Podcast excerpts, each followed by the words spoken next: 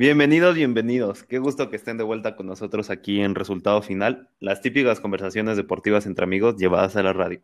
Mi nombre es Andrés Dávila y como cada semana tengo el placer de presentar a mis amigos, los genios y la genia, obviamente, de Mariano Fernández, Memo Vigil y Ricardo Matus. Esperamos que hayan disfrutado del especial de esta semana. La verdad es que a mí se me hizo muy interesante el uso de los analytics en el fútbol.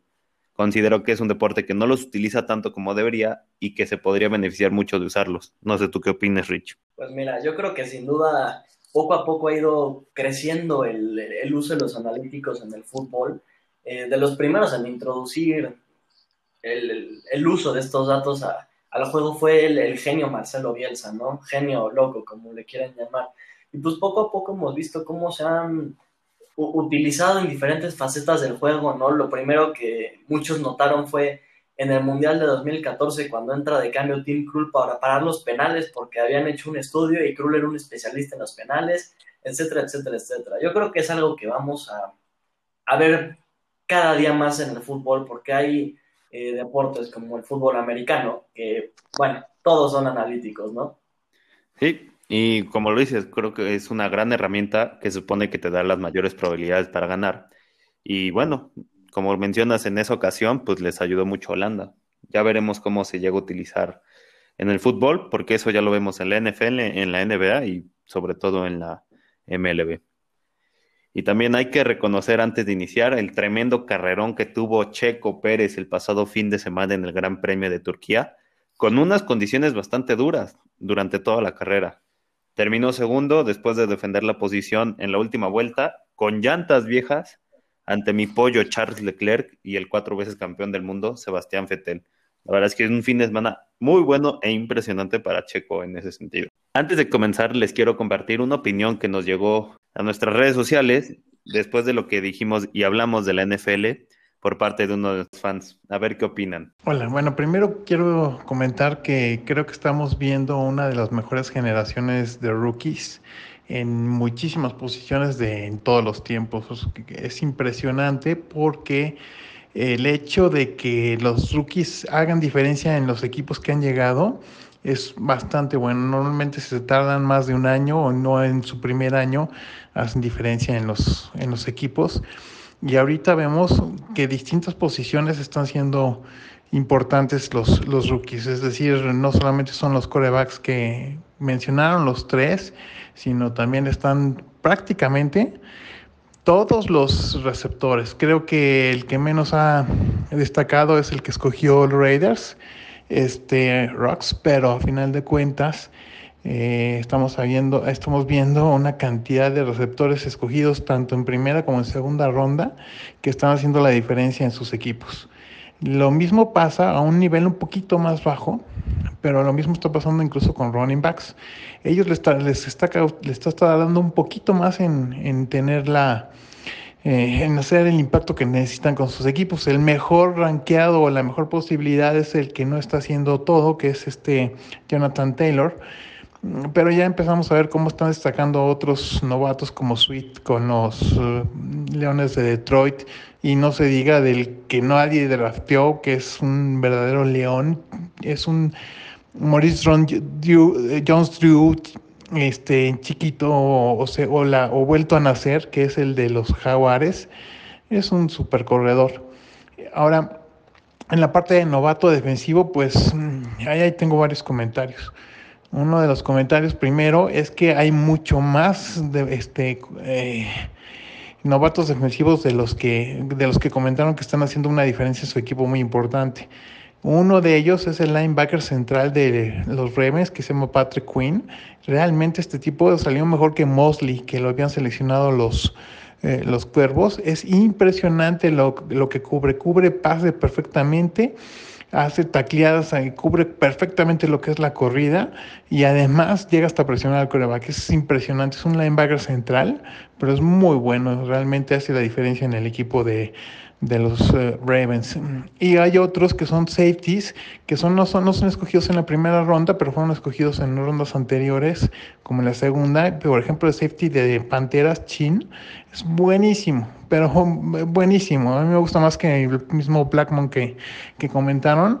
El 4 realmente subió el nivel de las, de las uh, defensiva de Panteras este, simplemente con su presencia y no dudo que pueda ser él el, el, el, que realmente pueda ganar el defensivo del año si Chase Young no sigue marcando este sacks. Pues le damos las gracias a Luis por mandarnos sus opiniones.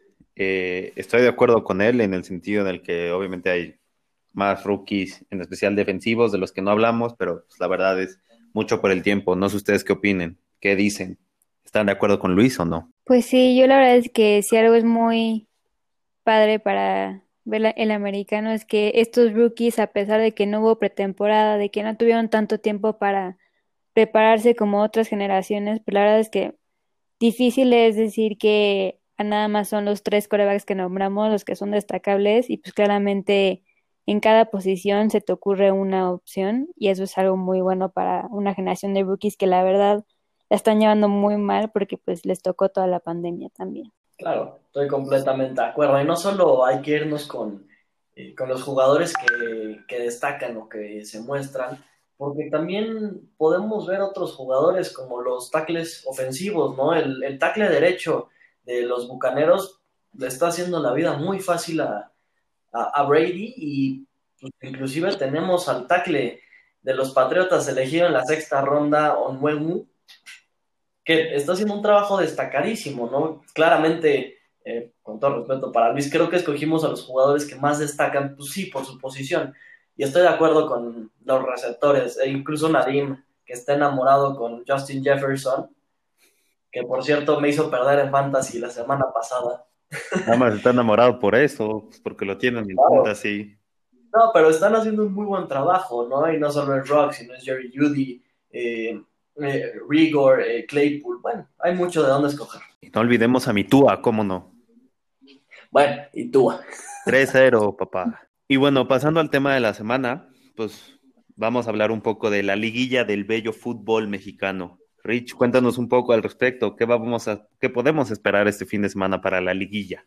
Híjole, es una muy buena pregunta, porque eso de qué podemos esperar para esta semana al menos lo que va a ser el repechaje, parece que va a ser un volado. Fuera del partido de, de los Tigres, que yo creo que es el que más inclinado está para, para un lado, digo, fuera de que ustedes me digan lo contrario, porque yo de verdad veo a los Tigres en una posición para ganarle al Toluca mucho mejor que los otros tres partidos, ¿no? A lo mejor el Monterrey Puebla puede que esté más competido.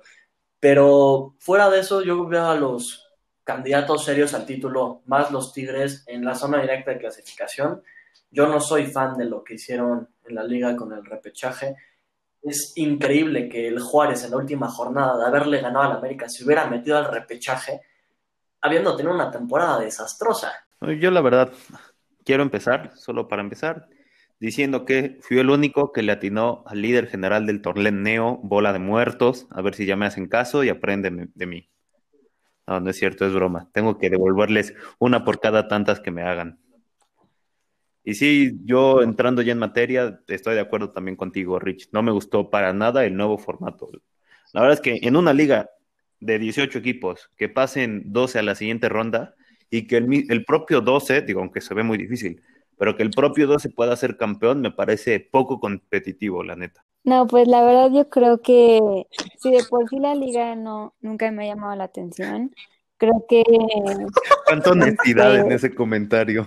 No, es la verdad, o sea, creo que hay niveles de fútbol y el mexicano a mí la, personalmente nunca me ha llamado la atención porque pues hay goles que los ves y hasta yo los puedo meter, ¿no? Y eso que yo no era ni siquiera delantera, ¿no? Y entonces la verdad es que yo creo que hecho que entren tantos equipos y es que a la parte final, pues como dice Rich, o sea, el Juárez que jugó horrible todo el tiempo nada más porque tuvo un buen partido se mete, o sea, como que finalmente parece la regla del ACEP que ya nadie puede reprobar, ¿no? Entonces como que la verdad es que no, no me emociona, sí, no me emocionaba antes, ahorita menos. pero yo sigo creyendo que pues de ahora que en esto del repechaje, pues yo creo que mi caballo negro es Monterrey, porque pues yo lo puse en la final de la quiniela, ¿no? También. No, porque no quieres quedar avergonzada, me queda claro. No, porque están jugando bien. Y ahí vas a ver. bueno, la verdad es que en ese sentido, a mí me parece que lo hecho por los equipos de Monterrey, que no estén entre los cuatro primeros del campeonato, es un auténtico fracaso para todo lo que invierten semestre a semestre. Porque no puede ser que dos de las diez plantillas más caras del continente no puedan vencer a un equipo tan modesto como mis Pumas. Digo, no es por menospreciar a mi equipo, pero pues es la verdad, ¿no? Incluso Pumas nada más tuvo una derrota que fue contra el líder y que no le puedas vencer en puntos, se me hace la verdad un fracaso.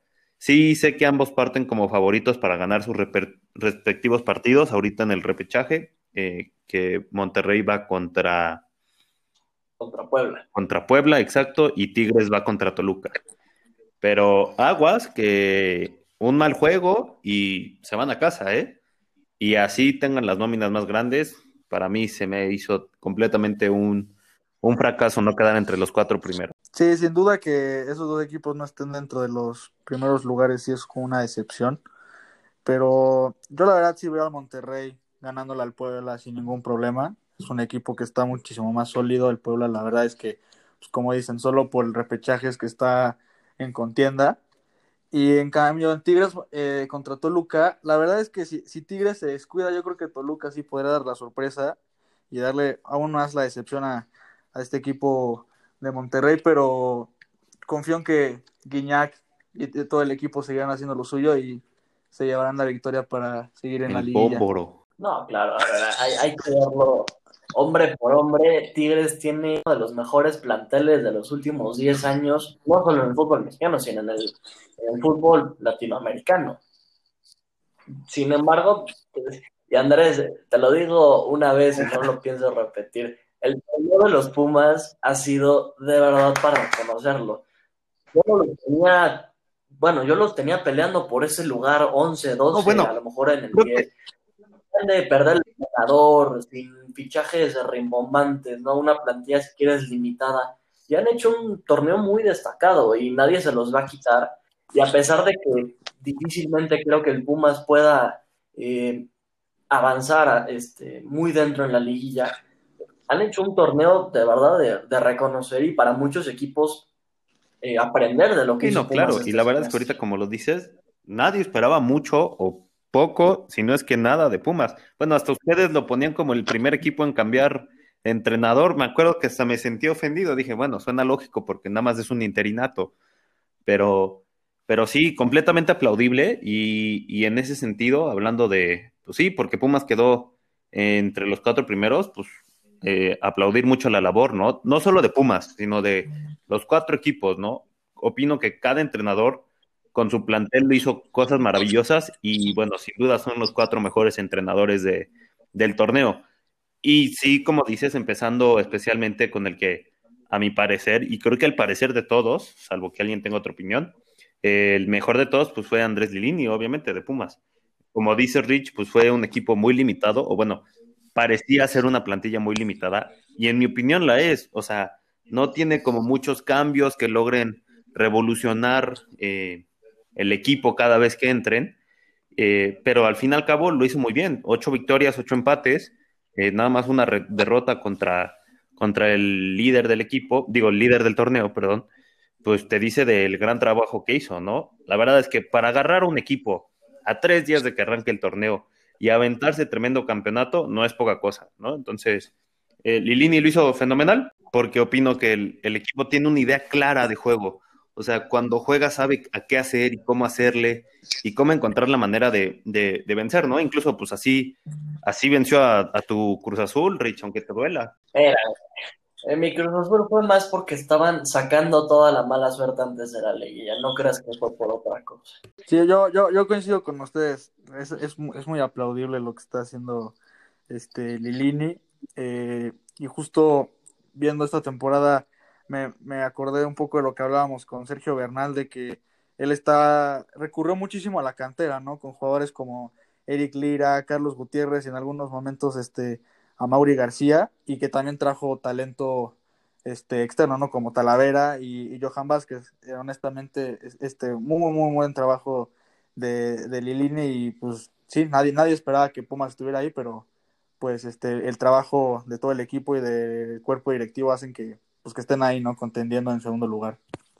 Sí, no, yo creo que más que nada lo que se le aplaude a Pumas es la consistencia, ¿no? Como que cada semana se veía que sí seguían su línea de juego, su mismo pensamiento, porque por ejemplo, a diferencia de Cruz Azul, la verdad es que tenían semanas muy buenas y ya para la mitad del, de la liga ya estaban medio mal y ya nada daban sorpresas de que volvían a ganar. O sea, como que las inconsistencias finalmente cobraron el, la cuota para el Cruz Azul, que pues a mí sí me pareció, pues muchos de los de la quiniela lo ponían como el líder, de hecho, del torneo y pues acaba en cuarto lugar, ¿no? Entonces creo que si algo se le puede aplaudir a, Pumas es que fue consistente.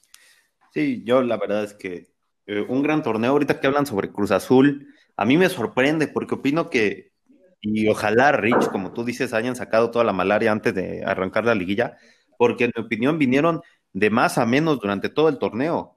Y la verdad es que cerraron muy mal. Digo, Rich seguramente lo sabe mejor, pero tengo entendido que de sus últimos seis partidos ganaron nada más uno. O sea, la verdad, nada aplaudible lo de Cruz Azul, al grado opino que, que Siboldi, creo, ¿eh? estas son fuertes declaraciones y, ya veremos, pero yo creo que si Siboldi no levanta el trofeo este año, puede empezar a cuestionarse su posición, ¿no? Dentro de la institución. Pues mira, eh, déjatelo, te lo hago en una analogía. Rafa Nadal no gana la mayor cantidad de puntos, gana los importantes. Es imposible mantener el nivel de juego que Cruz Azul empezó a generar desde finales de 2019. Lo trajo todo el torneo pasado hasta el parón, lo trajo las 10 primeras jornadas de este torneo y en algún punto iba a tener que llegar ese, ese bache, ¿no? Lástima que llegó en un momento tan crítico, pero por el plantel que tiene, la calidad de los jugadores, la jerarquía que tiene Siboldi como entrenador, la verdad es que es un estratega que estudia a sus rivales, sabe cómo enfrentarlos, y bueno, se le ha atorado en los últimos cinco o seis partidos, estoy completamente de acuerdo. Y con este nivel, no hay manera en que el Cruz Azul pase a las semifinales. Seis malos partidos en 365 días. No, no podemos descartar al Cruz Azul así tan fácil creo que tanto León como América, por el hecho de ya ser los equipos clasificados, van a partir como favoritos, ¿no? E inclusive eso le puede ayudar a Cruz Azul a deshacerse un poco de esa presión, ya que casi se cumplen 23 años sin título. Nunca he visto a Cruz Azul campeón. Oye, pero tú qué dices que Cruz Azul era imposible mantener ese nivel todo un año. Oye, nada más quiero decirte, y justamente lo mencionas, León de la mano de Nacho Ambriz, que en mi opinión también debería ser considerado para el, entrenador, el mejor entrenador del torneo. El, León tiene jugando con Nacho Ambriz de una manera impresionante dos años, tres años. El, año, el semestre pasado que les cortaron el, torneo a la mitad, en mi opinión eran el único equipo que le podía competir a Cruz Azul. Y este año se demostró, o sea, este año otra vez Digo, no rompieron el récord de puntos, pero otra vez jugaron maravilloso. Y en mi opinión también tenían al mejor jugador de, del torneo, en el Chapito Montes. Entonces, digo, creo que tal vez ahí sea un poco la camiseta, pero creo que sí se le empezó a caer el barco a Siboldi. Eh, sí, totalmente. No, no, estoy de acuerdo, se le empezó a caer el barco. Tambalear, porque, pero bueno, porque el, barco pues, va sobre el mar, se tambalea, no se cae. No, no, no estoy completamente de acuerdo contigo, me estoy quitando la camiseta, pero te pongo como ejemplo el, Liverpool de Klopp. El Liverpool de Klopp va re bien, re bien, re bien, re bien, con los mismos jugadores, pues al final de la temporada pasada ya no, no daba. Esa es la, realidad, se le cayó el equipo contra el Atlético en, la Champions, ¿no? Y así hemos visto que, cosas así pasan. Eh, por eso digo, lo importante es ganar los partidos sin querer ser redundante, importantes. Si no, pregúntanle a Michel sí que así ganó una Champions, quedando en décimo lugar en Premier League y ganándole al Bayern en el Allianz. Ok, estoy de acuerdo. La verdad es que por, por ti, por mi papá, por todos los conocidos que tengo al Cruz Azul, un saludo también por ella al tío y a Poncho. y por mi quiniela, porque yo dije que el Cruz Azul iba a ser campeón. No, pero yo no estoy de acuerdo. O sea, yo también lo pongo en mi quiniela. Pero voy a ser sincera. O sea, ya sé que esto me va a costar varios gritos después, pero no me importa porque yo sí voy a ser sincera. O sea, decir que un equipo da igual que baje su rendimiento, que eventualmente lo que importa es que gane el partido final, pues es muy mediocre, ¿no? Porque la verdad es que si es un equipo que venía pintando a ser el, es lo que también iba a decir, que estoy opino igual que Rich. Pero dentro, de la mediocridad también hay niveles, ¿no? O sea, como que es, no, no, no es el Mazatlán, ¿sabes? Ahí se entiende que sean mediocres. Estás hablando de Cruz Azul, que venía de ganar la, casi gana la copa pasada hasta que se interrumpió, ganó la copita esta que organizaron. O sea, como que las expectativas están muy altas, hasta los mismos jugadores ya se ven ganando esta copa. Y la verdad es que yo creo que los empecé a ver jugar horrible, creo que desde que perdieron con el Querétaro, no me acuerdo si fue su primera vez que perdieron. de ese juego, la verdad es que a partir de ese juego, yo perdón, pero nada más veía cómo sufrían mi papá y Poncho. y, y, este, y la verdad es que no se merecen, así que digas, ganar la copa nada más porque, ay, ya les surge, ya son 23 años. Con el juego que están teniendo hoy, la verdad no se lo merecen. Y, y no es de ganar nada más partidos por ganar, es de ganarse también el título completo, de que la liga la jugaron completa, ¿no? No nada más el partido final. Ok, pero es que así es el fútbol mexicano. Si ganas la liguilla, ganas el torneo, aunque seas malísimo. De verdad. les pido a Luis y Alfonso y a todos los que nos escuchen, aficionados del Cruz Azul, que nos manden un mensaje de voz. Y les pregunto, ¿les importa que el Cruz Azul gane el trofeo jugando horrible, jugando mal, si quieren hasta con mucha suerte? Picando un Tigres. No, porque siendo honestas, si juegan mal, adivina qué, la van a Cruz Azul y a la neta. O sea, nadie se las cree. Shots fired. No, yo la verdad que, a ver, ya ahorita que ya están diciendo, les quiero preguntar, ¿quién es su favorito para, para campeón? Digo, Mariana ya dijo al Monterrey, porque pues lo tiene en la quiniela y por... No, o sea, yo sigo creyendo, o sea, mi quiniela dice que gana el Cruz Azul, la final para mí es Monterrey Cruz Azul, no sé si se puede, ni siquiera, pero, o sea, mi final sigue siendo la misma, y yo espero por el sufrimiento de todos los fanáticos de Cruz Azul que por fin ya gane Cruz Azul, pero para mí no me convence porque de Naguen la liga mexicana es horrible. Ok, pero entonces tu favorito es, o sea, hoy, a día de hoy, después de ver todo el torneo, ¿quién es tu favorito? Me omito la respuesta. está bien, así de medio crees esto que no quieres dar respuesta, está bien. A ver, Memo, ¿tú qué dices? Mira, yo eso, pero bueno, porque la verdad habíamos, me iba a ir, pero pues con la lesión de Talavera siento que va a estar un poco más difícil porque ha sido una pieza muy muy importante en la portería. Entonces, este, contrario a mi pronóstico inicial que yo decía que el Cruz Azul iba a quedar campeón, justo lo que han dicho, este ha traído una racha mala y a estas alturas de, del torneo es muy difícil recuperarse. Eh, pueden dar la sorpresa sin duda, no lo niego siempre cuando es, vaya, sé que no se dice así en el fútbol, pero la postemporada es ánimos diferentes y uno puede dar la sorpresa, pero yo creo que me voy a ir por el León. Lo que ha hecho Mena y Montes es este, increíble, entonces yo creo que ellos van a, llevarse el trofeo. Rich, ¿tú qué dices? Sin camiseta, ¿eh, Rich? Sin camiseta. La verdad, la verdad, sin camiseta.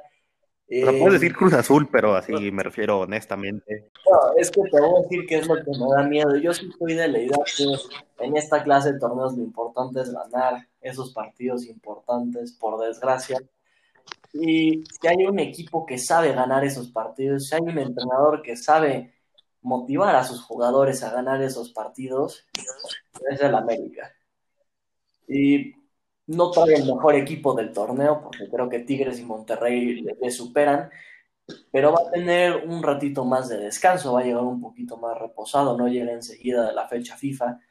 Eh, Miguel Herrera no es buen entrenador desde mi punto de vista, pero sí que... Perdón, te quiero decir y aplaudir a Miguel Herrera, en mi opinión, debería ser, o sea, digo, Lilini, sin Lilini no hubiera tenido el temporadón con Pumas, Herrera debería ser el, entrenador del torneo y te, no, no soy del América, pero aplaudir su trabajo.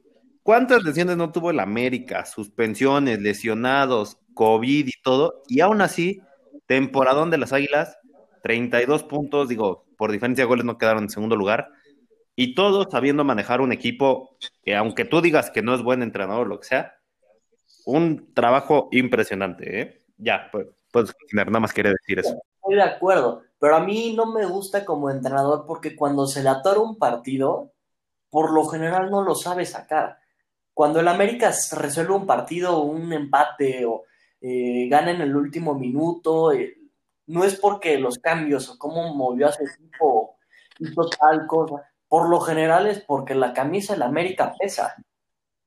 O sale Sebas Córdoba, o Henry Martin, o Pedro Viñas y hacen una maravilla, ¿no? Por eso es que digo, para mí, Miguel Herrera creo que está muy lejos de ser un, un gran entrenador, pero sin duda es un motivador. no, sí, tal vez no sea tan estratega, pero, pero de que le hizo bien, eh, le hizo impresionante este año, contando todas las bajas que llegó a tener en América, ¿no?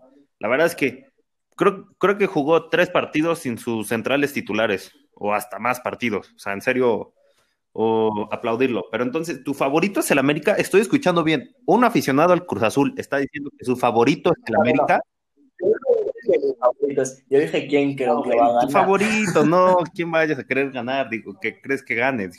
en ese sentido, podemos decir que creo que el América tiene buenas chances de ganar. De verdad, con todo el corazón, le pido a Ciboldi, a Santi Jiménez, que nos está escuchando, que, que prendan una veladora porque este año es el bueno, ¿no? Ah, bueno. Yo la verdad es que, siendo muy honesto, mi favorito, me voy a ir con Memo, en el sentido de que mi favorito iba a decir Pumas, pero también eh, creo que la lesión de Talavera es vital. O sea, para mí Talavera fue el mejor jugador de Pumas todo el torneo y posiblemente la mejor contratación de todo el torneo. Y no contar con él para, ahora sí, como dice Rich, los partidos importantes es, muy importante. Bueno, no es que sea muy importante, pero es una baja muy sensible para Pumas. En ese sentido, yo entonces me decanto por el León. La verdad es que el León jugó hermoso, maravilloso este, toda la temporada. Y en especial me gustó mucho su último partido contra Toluca, en donde tengo entendido que juegan con 10 hombres como por 80 minutos, 75, 80 minutos, y, y lo empataron con todo y que el Toluca se les fue al frente y ellos pelearon, lucharon. Muy bien ahí Montes en la contención, fue una maravilla. Eh, entonces sí, mi favorito es, es León 100% con, con... Y pues sí, ya veremos si, si la ganan este año, porque la final de hace, creo que fue hace un año, la de León Tigres, pues fue una broma. Estaba más divertido eh, hasta estudiar que estar viendo ese partido. Pero bueno. No, te voy a decir lo que yo creo. La liguilla es un torneo nuevo. Las cosas empiezan de cero. Y regresando de, fecha FIFA en donde los jugadores llegan cansados, lastimados, yo no entiendo cómo hay fecha FIFA en medio de una pandemia. es una barbaridad. Nada que nosotros vamos a hacer. No sabemos cómo van a llegar los equipos. Al menos los cuatro ya están calificados eh, para la segunda fase o para los cuartos de final. Eh, pues van a tener un poquito más de margen. Sin embargo, en, la liguilla todo, de verdad, todo puede pasar.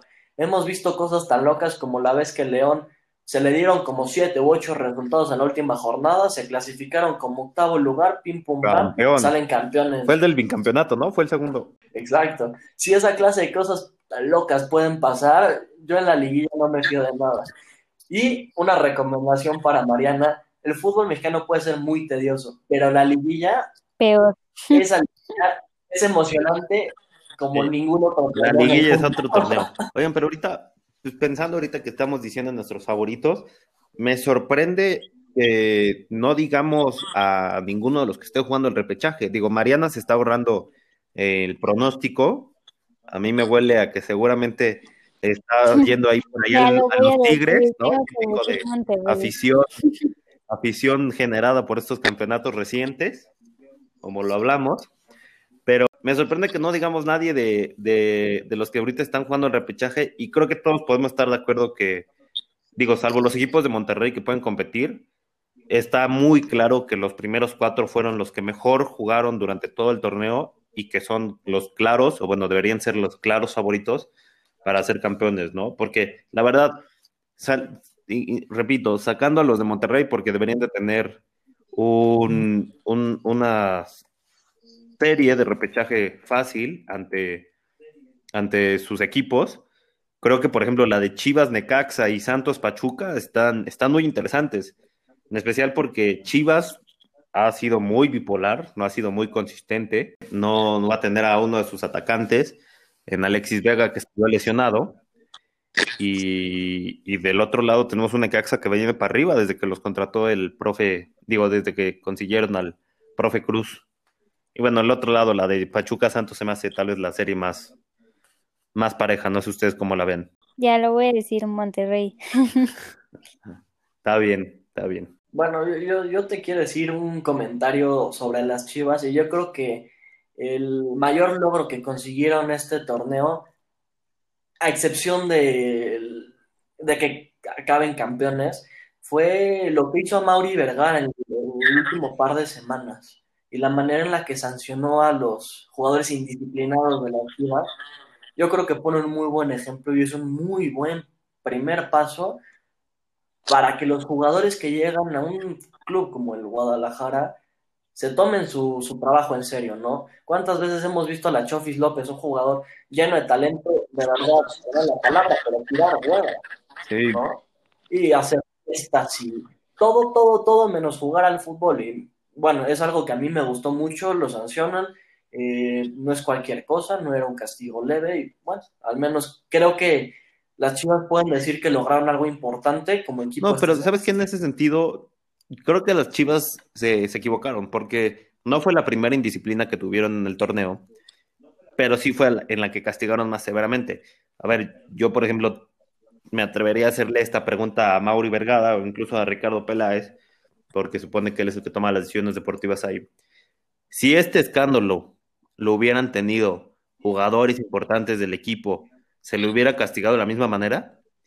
porque vimos que el, previo, que fue con jugadores importantes como Alexis Vega y Uriel Antuna, se quedó en un perdón y adiós y chalada y sigámosle. la Chofis no estaba jugando, el Gallito tampoco era titular. Eh, Alexis Peña, pues ni creo que ni había disputado un minuto con Chivas. Y el otro fue Dieter Villalpando, que a veces sí, a veces no.